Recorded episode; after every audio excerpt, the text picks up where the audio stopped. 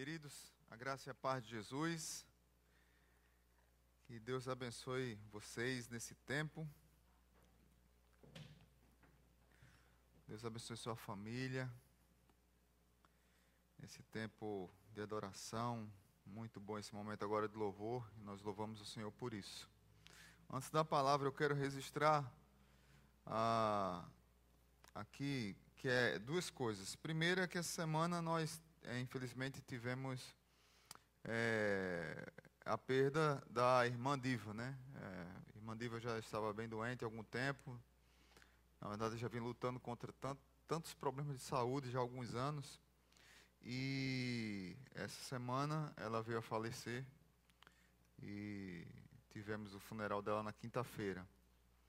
É, nossa oração é que Deus console seus familiares mantiveram idosa, sempre sentava aqui na frente. É, interessante que ela sentava perto de Davi, também que faleceu ano passado. É, e também sobre a série de mensagens Esperança Renovada, né? baseada em 1 Pedro. Com toda essa situação que está acontecendo no mundo do, do corona, a gente vai continuar a série. É, já gra temos gravado algumas mensagens, vamos estar lançando é, durante a semana e também aos domingos.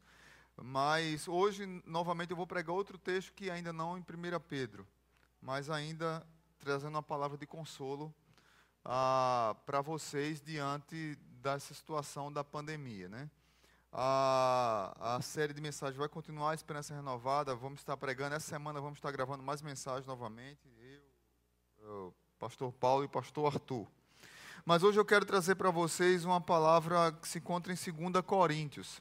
Então, se você puder abrir sua Bíblia e deixar sua Bíblia aberta. 2 Coríntios, capítulo 1, uma carta do apóstolo Paulo à igreja de Corinto.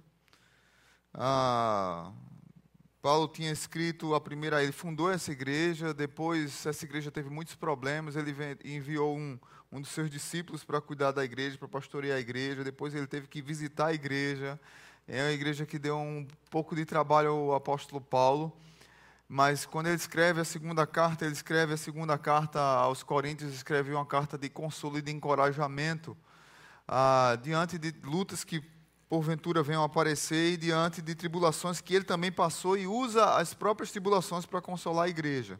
Então, do verso 1 ao 11, eu quero ler com vocês, de 2 Coríntios, diz assim: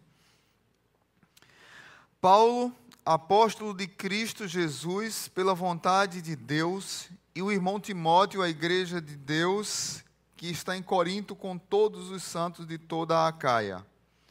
A vocês graça e paz da parte de Deus, nosso Pai, e do Senhor Jesus Cristo. Deus é o nosso consolador. Bendito seja o Deus e Pai de nosso Senhor Jesus Cristo, Pai das misericórdias e de toda a consolação, que nos consola em todas as nossas tribulações, para que com a consolação que recebemos de Deus, possamos consolar os que estão passando por tribulações Pois assim como os sofrimentos de Cristo transbordam sobre nós, também por meio de Cristo transborda a nossa consolação. Se somos atribulados, é para a consolação e salvação de vocês. Se somos consolados, é para a consolação de vocês, a qual lhes dá paciência para suportarem os mesmos sofrimentos que nós estamos padecendo e a nossa esperança que em relação a vocês está firme, porque sabemos que da mesma forma como vocês participam dos nossos sofrimentos, participam também da nossa consolação. Irmãos, não queremos que vocês desconheçam as tribulações que sofremos na província da Ásia, as quais foram muito além da nossa capacidade de suportar, ao ponto de perdermos a esperança da própria vida de fato já tínhamos é, sobre nós a sentença de morte, para que não confiássemos em nós mesmos, mas em Deus que ressuscita os mortos. Ele nos livrou e continuará nos livrando de tal perigo de morte. Nele temos colocado a nossa esperança de que continuará a livrar-nos. enquanto vocês nos ajudam com as suas orações, assim muitos darão graças por nossa causa, pelo favor a nós concedido em resposta às orações de muitos. Amém? Pai Santo, que essa palavra possa encontrar solos férteis em nossos corações. Lições a partir do sofrimento do apóstolo Paulo, que traz para a nossa vida alento, consolo, encorajamento, renova nosso vigor diante de tantas lutas que já estamos passando alguns e que alguns irão enfrentar.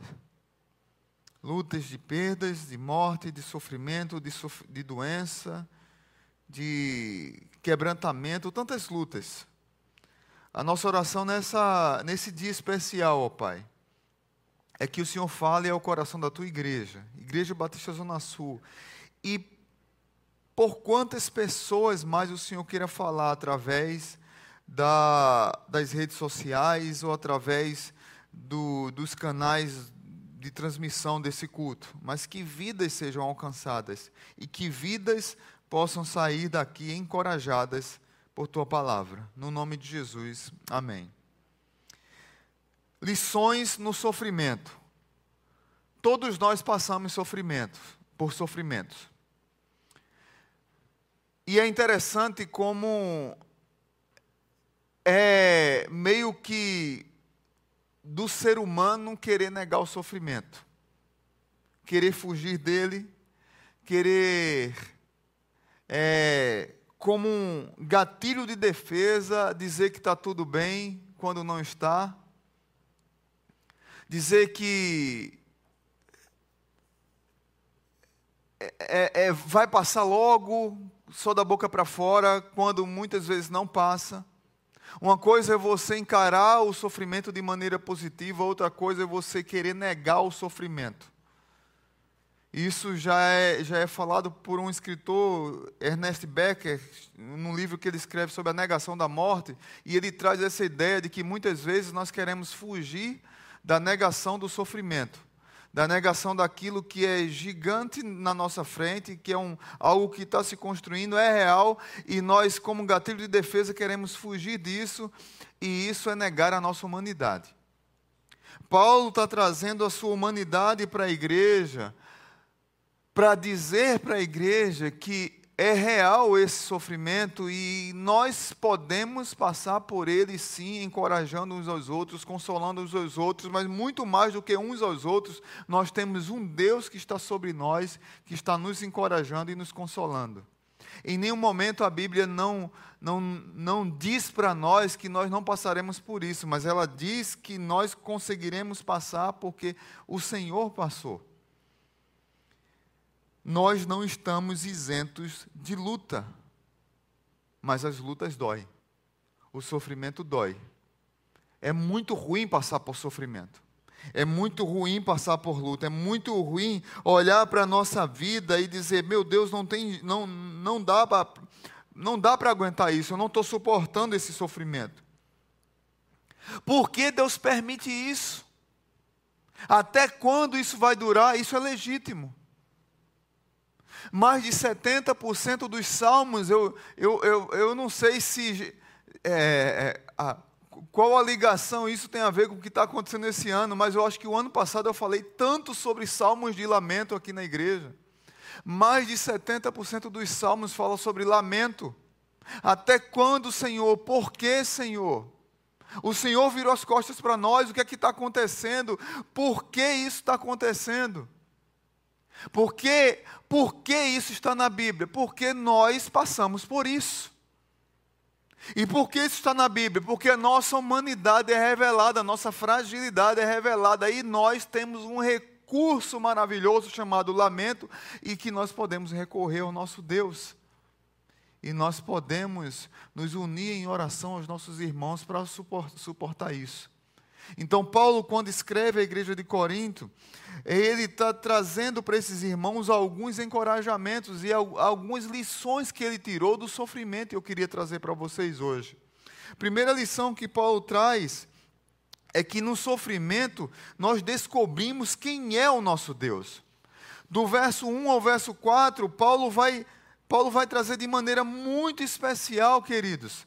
Paulo vai trazer de maneira muito especial quem é o nosso Deus. Ele vai mostrar para esses irmãos que, que ele é apóstolo de Jesus Cristo pela vontade de Deus e que esse Deus, ele, ele é o nosso Pai, ele é o nosso consolador. Ele está conosco nos consolando nas tribulações. Ele é, ele é o Pai de misericórdia.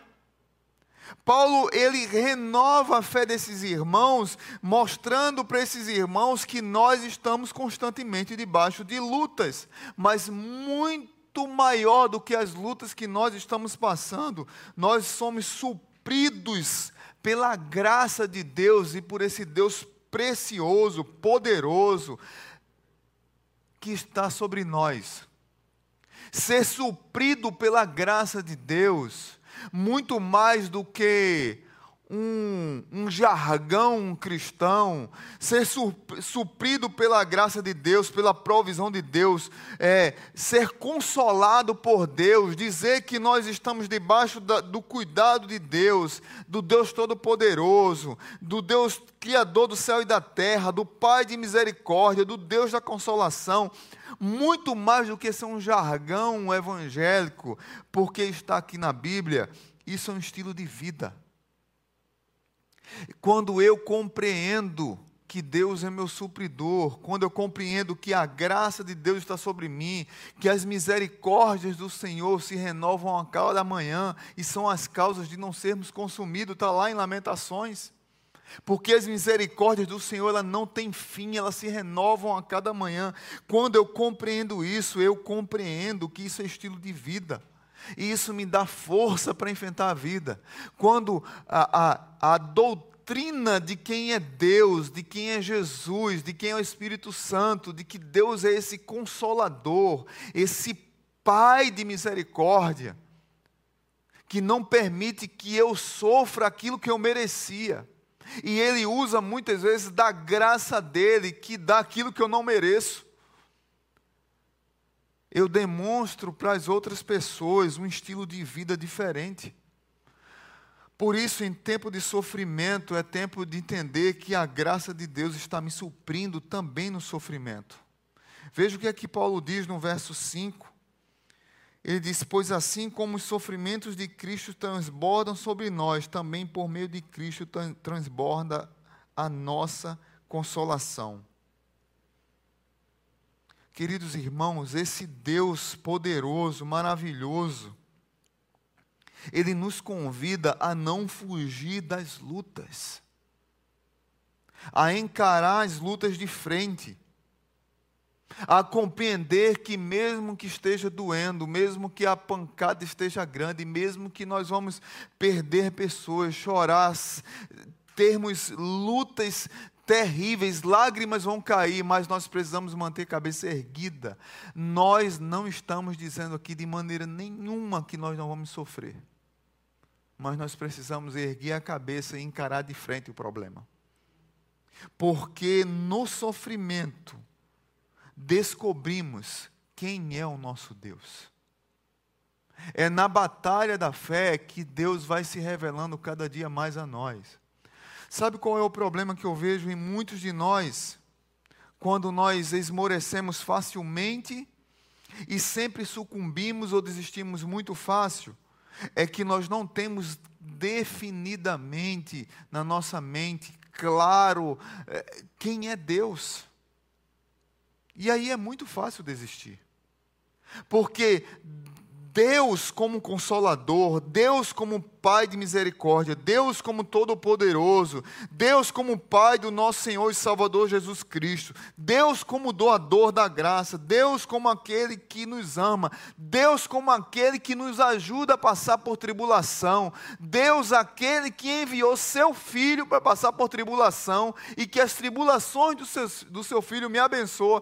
Quando eu não compreendo isso como estilo de vida, eu não aguento tranco. Então eu primeiro preciso compreender quem Deus é. E no sofrimento, Deus me ensina quem Ele é. É no sofrimento que milagres acontecem. Quando você percebe que não tem mais recursos e eles chegam. É quando a morte está espreita e Deus promove o livramento. É quando você diz que não tem mais jeito e Deus acende uma faísca de esperança e você diz: Deus mudou o rumo da história. É quando Deus muda a sua agenda para mostrar a você que você estava seguindo uma agenda errada. Então, se eu fosse falar aqui de lições no sofrimento, eu poderia falar de tantas, mas a primeira lição que eu queria trazer para você é: no sofrimento você descobre quem Deus é. Amém? Segunda lição que eu queria trazer para você no sofrimento. No sofrimento, nós consolamos outras pessoas. Verso 4, Paulo diz assim: que nos consola em todas as nossas tribulações, para que com a consolação que recebemos de Deus, possamos consolar os que estão passando por tribulações. Estava lendo um, um pastor, ele contando a história de que foi fazer um funeral num ambiente terrível, onde uma, um casal não cristão perdeu um bebê e ele fez aquele funeral e foi, um, foi muito dolorido para o pastor, para a família. E alguns anos depois, aquela menina firmou no Evangelho, o marido dela, os dois entregaram a vida a Cristo, eles serviram na igreja. E um outro casal da igreja perde um bebê. Cristão, firmado na fé, mas não soube lidar com aquilo. E por mais que o pastor tentasse aconselhar, por mais que o pastor tentasse ajudar aquela família, por mais que o pastor tentasse pregar a palavra, tentasse levar para um, a sala pastoral para conversar, orar com eles, não teve jeito. Até que aquela jovem que tinha se convertido pós perder o filho, se encontra com essa mãe, uma crente mais madura, e elas passaram pelo mesmo problema. E aquela jovem nova convertida aconselha uma mais velha, porque falavam a mesma língua, tinham passado pela mesma dor, tinham derramado a mesma lágrima. No sofrimento, nós consolamos outras pessoas porque no sofrimento Deus nos ajuda a passar pela tribulação e com certeza outras pessoas irão passar pelos mesmos sofrimentos. E nós que já passamos por ele, podemos abençoar aquelas pessoas. E aí novamente eu quero trazer para vocês o recurso do lamento. Não está errado você lamentar diante de Deus. Essa mãe que chorou, essa mãe que gritou, essa mãe que esperneou, essa mãe que sofreu, que ela não conseguia sair daquilo, o pastor que tentou de todo jeito ajudar, ele não poderia fazer nada. O que ele fez, ele tentou fazer, mas ele não passou por aquele sofrimento, ele não sabia que dor era aquela. Mas Deus colocou outra pessoa lá para ajudar aquela mulher a lamentar. E deixa eu dizer uma coisa para vocês. Lamento nos leva à adoração. Lamentar diante de Deus da maneira correta, dizer: Deus, eu não aguento. Deus, até quando? Deus, como é que vai ser? Deus, me ajuda. Deus, eu quero, eu não aguento. Me ajuda, me ensina qual é o caminho. Deus dói, Deus. Deus dá um tempo.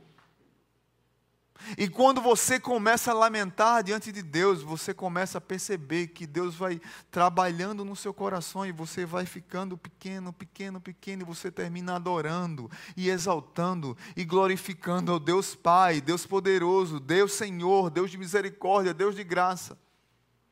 Completamente diferente com alguém com a alma amargurada. Lamento leva adoração, murmuração leva leva ao abatimento.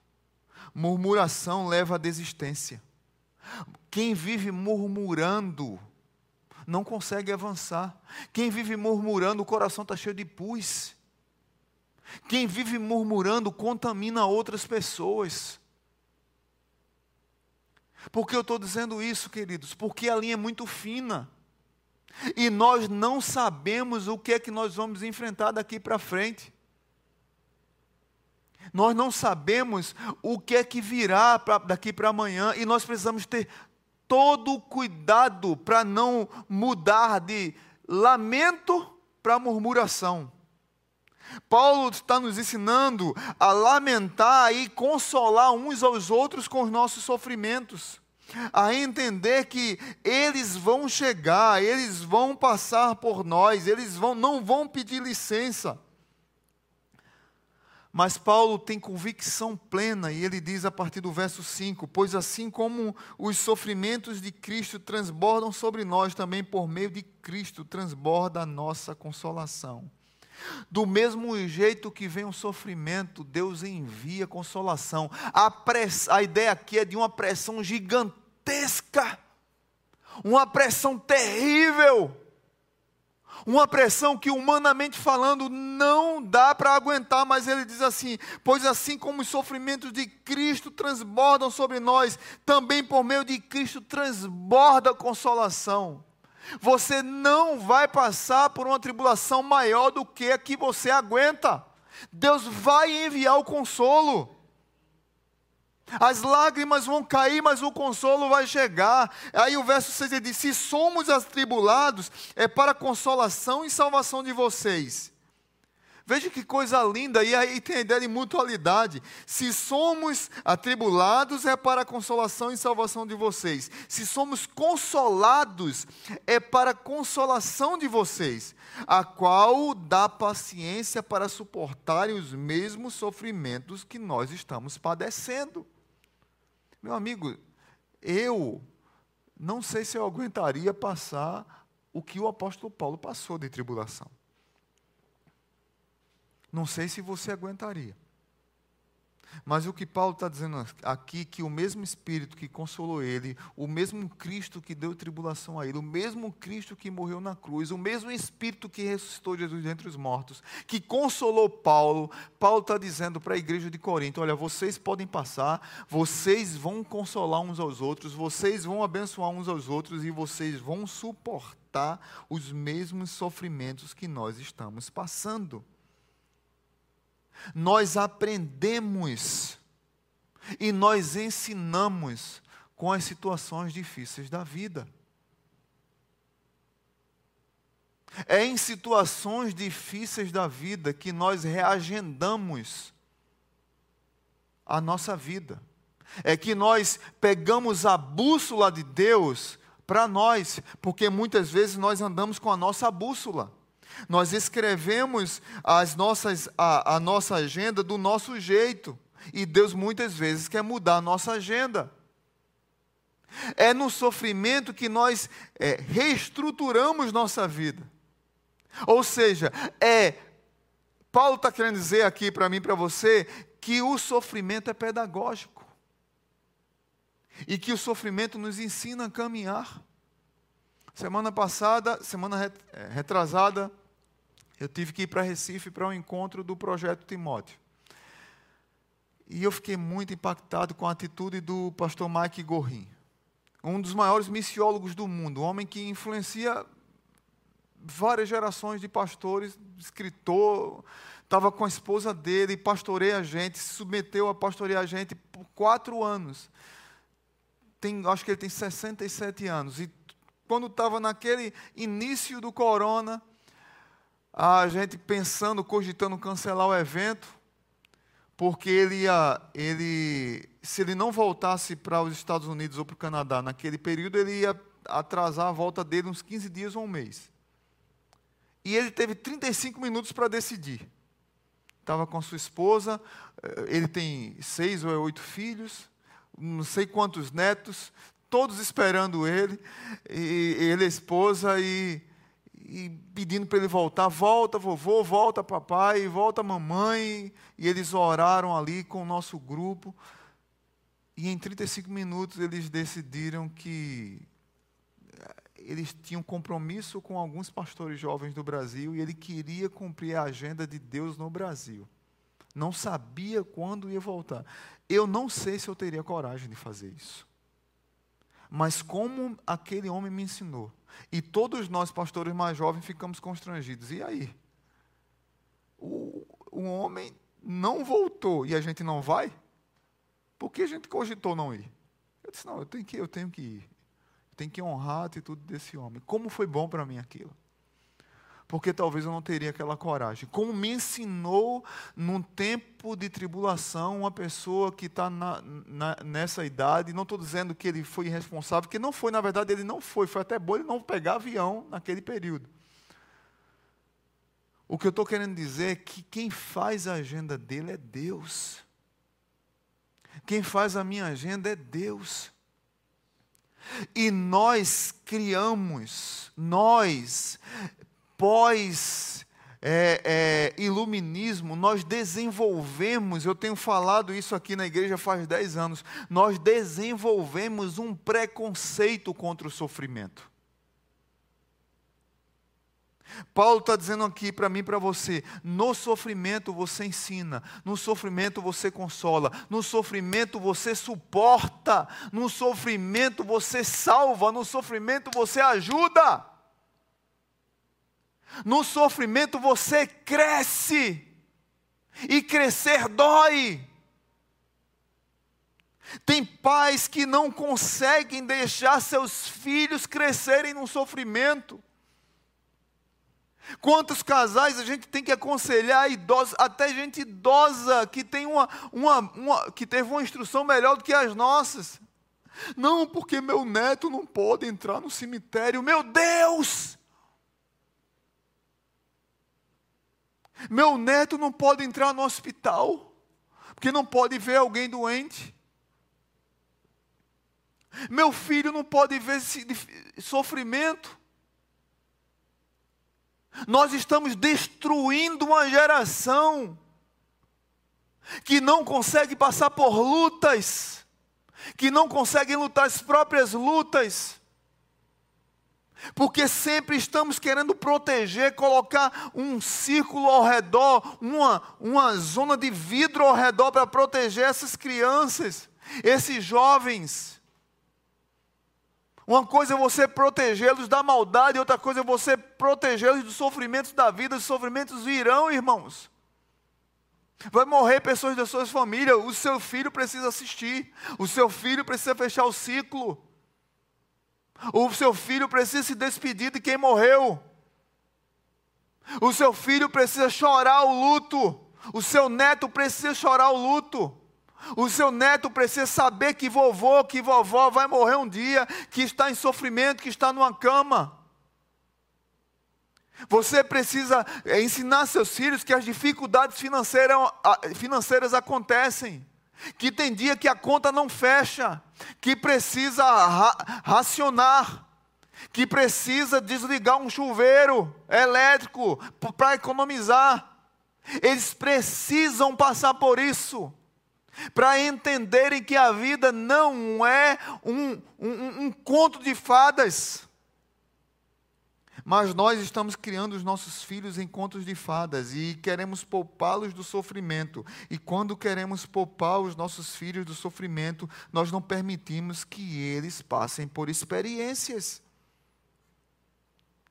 E aí, o verso 7, Paulo diz assim: E a nossa esperança em relação a vocês está firme, porque sabemos que, da mesma forma que vocês participam dos nossos sofrimentos, participam também na nossa consolação.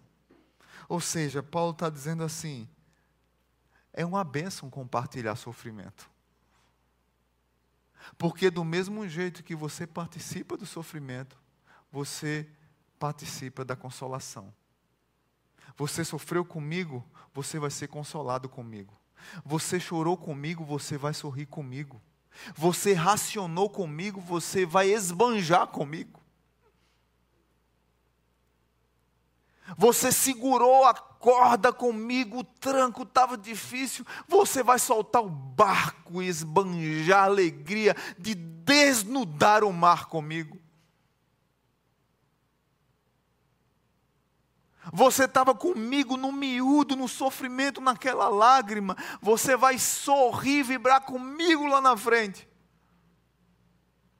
O mesmo Deus que esteve conosco nessa hora de luta, Ele vai estar conosco na hora do sofrimento e nós vamos estar juntos passando por isso. Ah, muitas pessoas me perguntando, pastor, como é que vai ser daqui para frente? E a igreja, eu disse, eu só tenho dito uma coisa para os irmãos: a igreja vai sair mais forte dessa. A igreja vai sair mais forte, o povo de Deus vai sair mais forte dessa. É isso que eu tenho dito para quem me pergunta. Nós precisamos olhar para dentro de nós mesmos e refletir muitas coisas, mas uma coisa eu tenho certeza: nós vamos sair mais forte dessa. Eu lembro de José no Egito, que quando foi vendido pelos irmãos como escravo, que sofrimento terrível. Imagina um jovem sendo vendido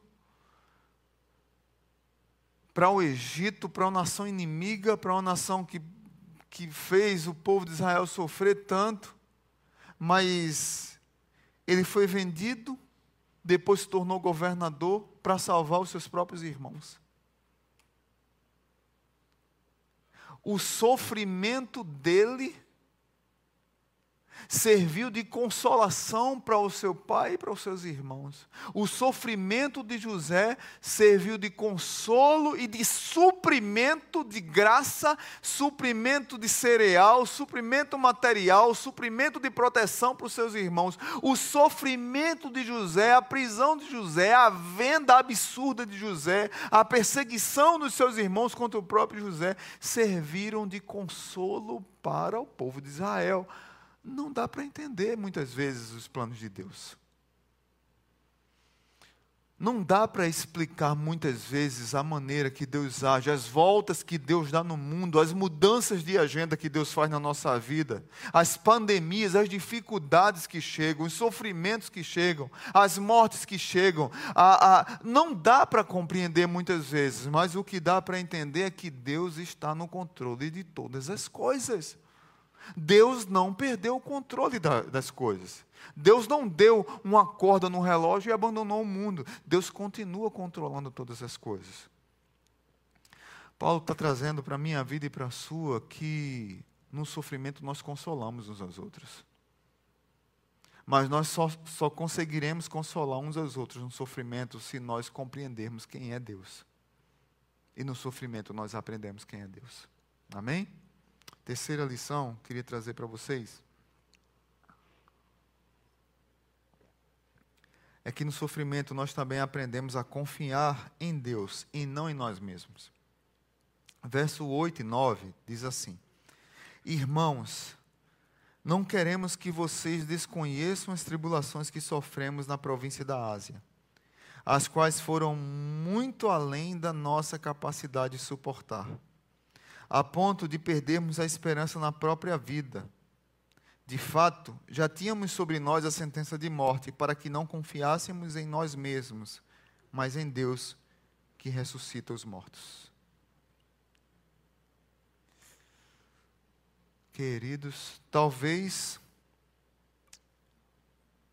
eu, eu, eu amo essa convicção de Paulo. Talvez essa seja uma das maiores razões porque Deus nos envia o sofrimento é aprendermos a confiar em Deus e não em nós mesmos. Quantas vezes nós precisamos quebrar a nossa dura cerviz, o nosso coração obstinado ao erro, a nossa arrogância, ao nosso orgulho, a nossa pretensão, prepotência, Quantas vezes nós precisamos parar de confiar nos nossos próprios recursos, na nossa inteligência, na nossa sapiência, na nossa sabedoria, para confiar em Deus. Martlo Jones, um pastor, foi pastor no, na capela de Westminster, na abadia de Westminster escreveu um livro espetacular chamado Avivamento. E ele, num dos trechos do livro, tem uma coisa que me chama a atenção. Ele diz que faz muito tempo que não vertem mais lágrimas dos nossos olhos. Porque nós estamos cheios de nós mesmos. Nos ensinaram que a nossa capacidade, ela supre as nossas necessidades. Nos ensinaram que a nossa inteligência, que o nosso dinheiro, que a nossa gana, que o nosso ego, que a nossa autoimagem nos sustenta. E nós desaprendemos a chorar pelos nossos pecados.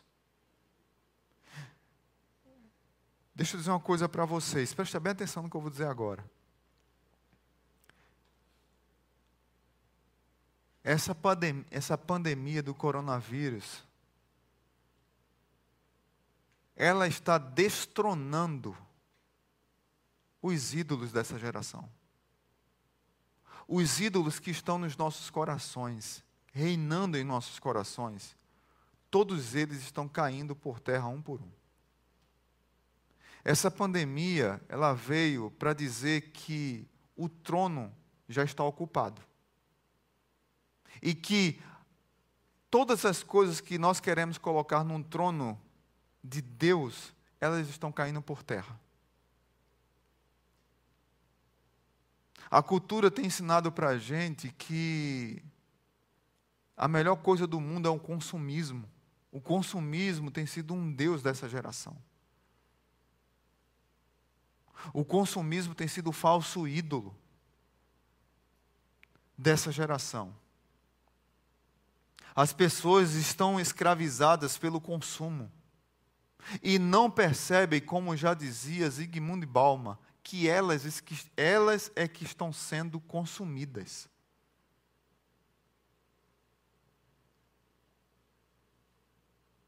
Mas o consumismo está sendo destruído nessa pandemia. Ou pelo menos está sendo revelado quem ele é. A ganância de muitas pessoas, como um senador norte-americano que saiu de uma reunião ultra secreta no início do, da pandemia e vendeu as suas ações, porque sabia que ele ia perder ações. Ele estava pensando não na população, mas no dinheiro dele. E aí ele, teve, ele foi punido pelo Senado americano. As pessoas que estão em busca de acumular cada vez mais, e diante de uma pandemia, diante de uma catástrofe, elas perdem é um outro Deus dessa geração. Consumismo, ganância, acúmulo de riquezas. Eu não quero dizer aqui que quem tem está errado. Não é isso, não. Porque tem gente que tem e é sábio e usa para a glória de Deus. Tem gente que tem só pela ganância. Só por ter mais. Tem gente que tem muito e é generoso. Tem gente que tem pouco e é avarento. Entenda o que eu estou querendo dizer. Mas o acúmulo, essa guerra de egos, de imagem, essa, essa, esse isolamento social das pessoas, e não isolamento que eu digo agora pelo coronavírus, o isolamento que as pessoas vivem isoladas, solitárias. Não sei quem lembra de uma série que nós pregamos aqui, e uma das mensagens que eu preguei foi sobre solidão. E eu fiquei tão impactado que eu preguei duas mensagens, a igreja ficou entupida de gente. Porque as pessoas estão solitárias, sabe por quê? Por causa do alto ego. Por causa da autoimagem supervalorizada. Porque elas se bastam porque as pessoas dessa geração, elas olham-se no espelho e dizem assim: eu me basto.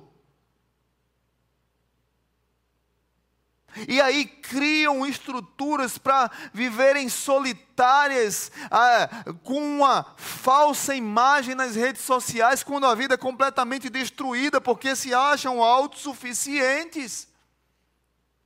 E escravizadas pela solidão e por elas mesmas.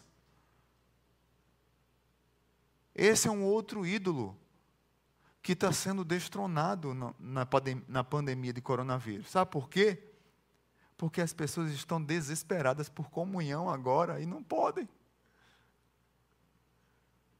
As pessoas querem estar. Eu, eu recebi hoje de manhã do, do Tiago um, um, vídeo bem legal do, de uma criança chorando porque queria ir para a igreja. O que é que você está chorando, meu filho? Ah, o que foi? Eu quero ir para a igreja. Eu quero ter comunhão, as pessoas estão gritando, eu quero ter comunhão, eu quero estar junto, eu quero abraçar, eu quero conversar, eu quero sorrir.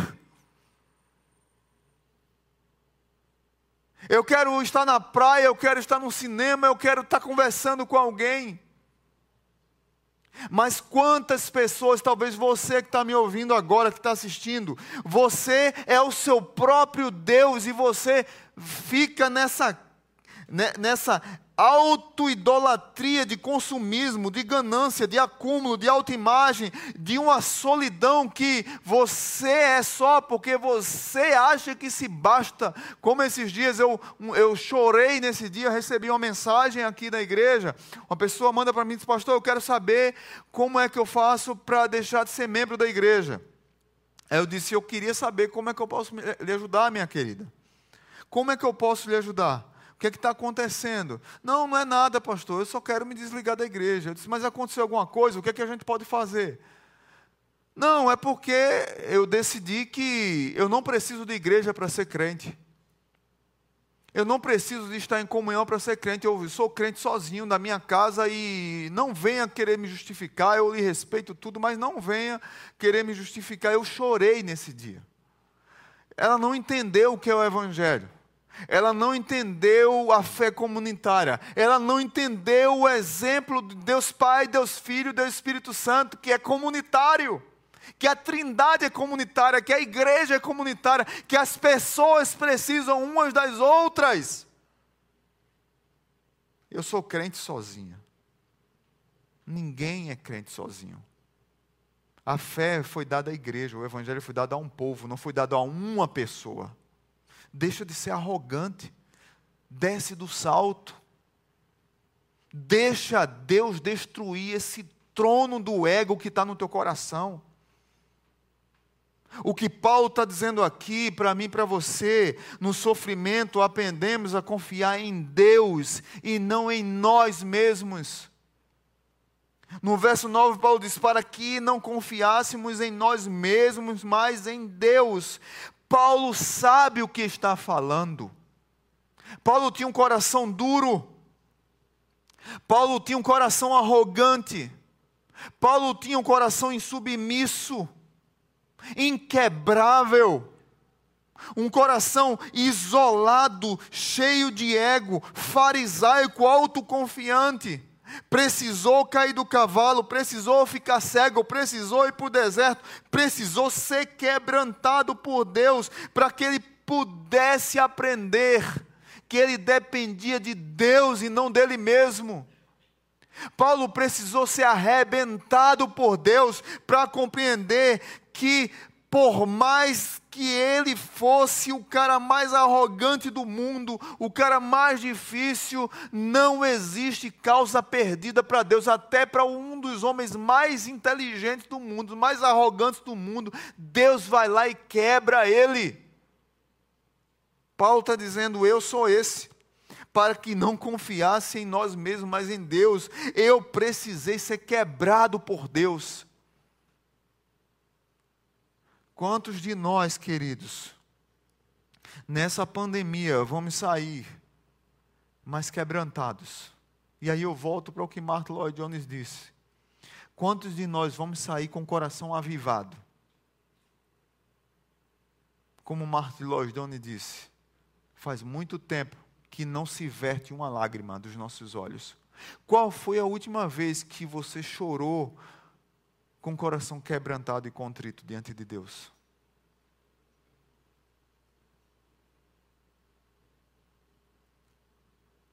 Qual foi a última vez que você lamentou por coisas que você disse que não deveria ter dito?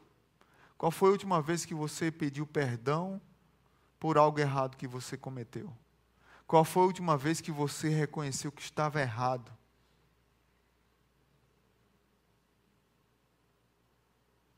Qual foi a última vez que você disse assim: não, eu preciso reconhecer que eu falhei.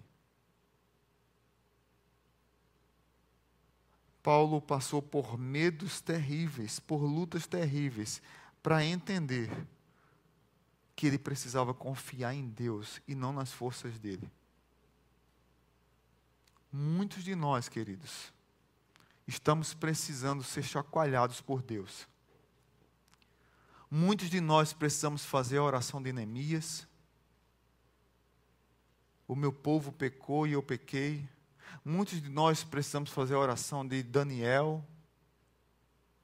Senhor, o meu povo pecou e eu pequei, os meus pais pecaram e eu pequei, os meus avós pecaram e eu pequei. Muitos de nós precisamos fazer a oração de Jeremias. Nós precisamos ter um coração mais humilde e acabar com a autossuficiência, porque na hora da tragédia, meu amigo, não tem pobre, não tem rico, não tem inteligente, não tem intelectual, não tem formação. Na hora da tragédia, na hora da desgraça, a gente é tudo do mesmo tamanho. Mas essa lição já foi dada. Debaixo ou diante da cruz de Cristo, todos nós somos do mesmo tamanho. E nós precisamos no sofrimento entender quem é Deus, entender que nós consolamos uns aos outros e que nós somos consolados com o seu sofrimento e nós consolamos você com o nosso sofrimento. E nós, no sofrimento, aprendemos a confiar em Deus e não em nós. Porque nós estamos do mesmo tamanho. Nós precisamos ajudar uns aos outros no sofrimento. Nós precisamos recorrer a Deus no sofrimento. Nós precisamos confiar em Deus no sofrimento. Porque não dá na hora do sofrimento, na hora que tudo está perdido.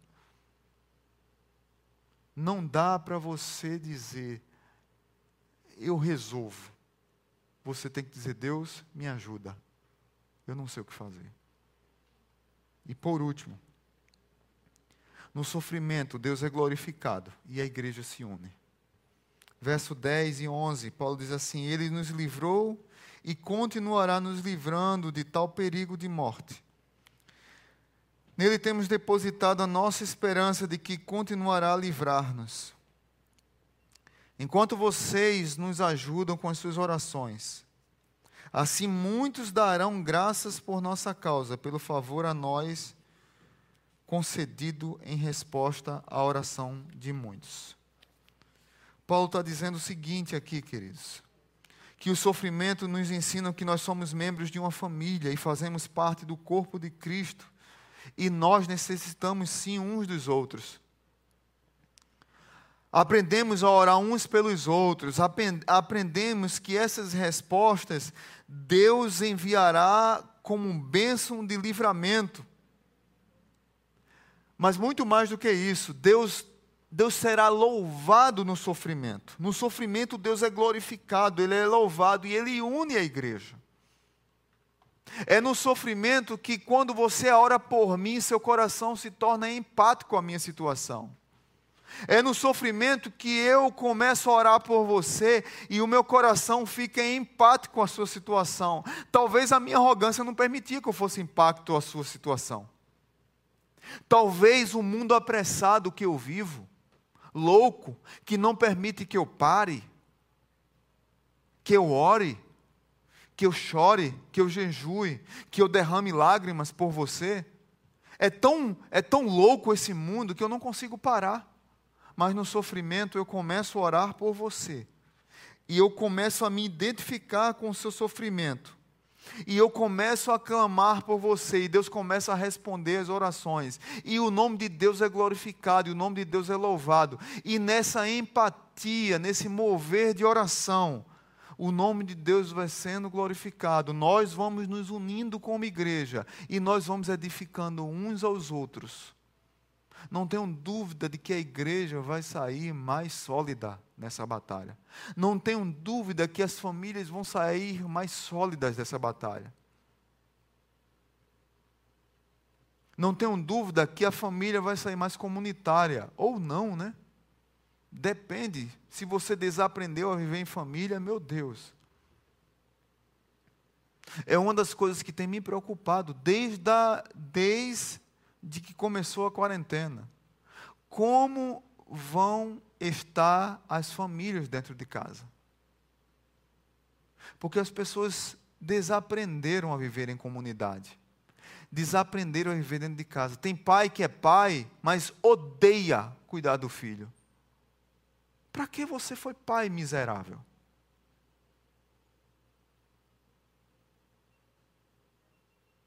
Para que você casou? Porque você não morreu na sua arrogância e na sua autossuficiência. Homens irresponsáveis que não cuidam dos filhos, que não amam e não cuidam das suas esposas, que não preservam seu seus lares. Mulheres que odeiam crianças, mas tiveram crianças. Para que você teve criança?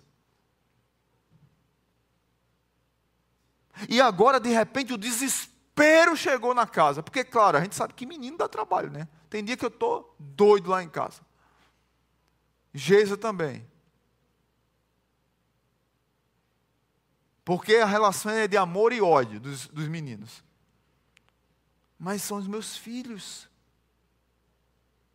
É hora de eu aprender, é hora de estar junto com eles, é hora de repreender, é hora de brigar, mas é hora também de amar, de brincar. É hora da família estar junto, porque a família não está mais junto. É cada um ilhado dentro de casa. Ninguém olha um mais no olho do outro. Deus está nos ensinando ou nos reensinando a viver comunitariamente. Então, papai, mamãe, aproveite esse momento com sua família. Tenha momentos eternos, maravilhosos dentro da sua casa. Desfrute, seja criativo. Aproveite esse tempo para estudar a palavra de Deus, para orar, para assistir filme, para assistir culto, para é, é, assistir desenho animado com os meninos, para contar histórias. Conta histórias para os seus filhos. Senta com eles, ora com eles. Os que estão de home office, em, explique para os filhos que estão também trabalhando, que tem a hora do trabalho. É um momento de ensinar disciplina também. Mas entendam que todo esse mover que Deus está fazendo, o nome dele vai sair glorificado. Os, os ídolos dessa geração irão perder seus tronos para aqueles que se submetem a Deus. A igreja vai sair mais unida. O povo de Deus vai sair mais unido, mas o nome de Deus nunca vai deixar de ser louvado e glorificado. Que você compreenda que vale a pena no sofrimento compreender quem é Deus, que no sofrimento vale a pena consolar uns aos outros, que no sofrimento vale a pena compreender que Deus é maior do que a minha arrogância, do que a minha prepotência, e eu dependo dele, não de mim mesmo, e que no sofrimento Deus é glorificado e nós nos unimos como família e como igreja. Que Deus abençoe a sua vida, que o nome dele seja glorificado na sua família e que nesse tempo de sofrimento você possa sair daqui encorajado consolado. É tempo, queridos, de encorajamento no meio do sofrimento. Vamos orar? Curva sua cabeça e vamos orar diante de Deus. Pai Santo, muito obrigado. Chega nesses corações, Pai. Corações que talvez estão arrebentados. Porque desaprenderam a viver em comunidade, porque desaprenderam a saber quem Deus é, porque desaprenderam a consolar uns aos outros, porque desaprenderam a abraçar, a chorar, a se arrepender dos pecados.